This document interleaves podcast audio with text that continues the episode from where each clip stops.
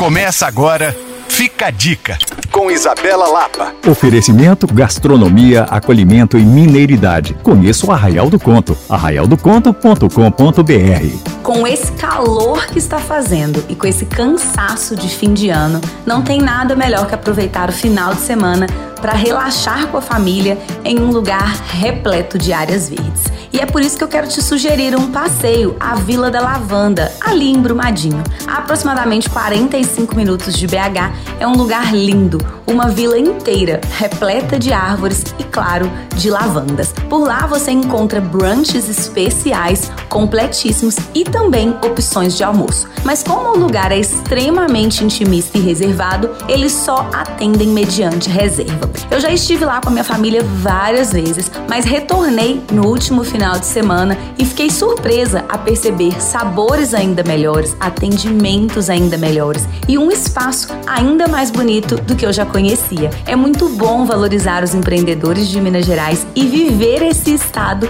com tudo que ele oferece. Todas as informações sobre o brunch e sobre o almoço você encontra no Instagram Vila da Lavanda. E para saber mais, você pode me procurar no Coisas de Mineiro. Reveja essa e várias outras dicas em alvoradafm.com.br/podcasts. Sou Isabela Lapa para Alvorada FM.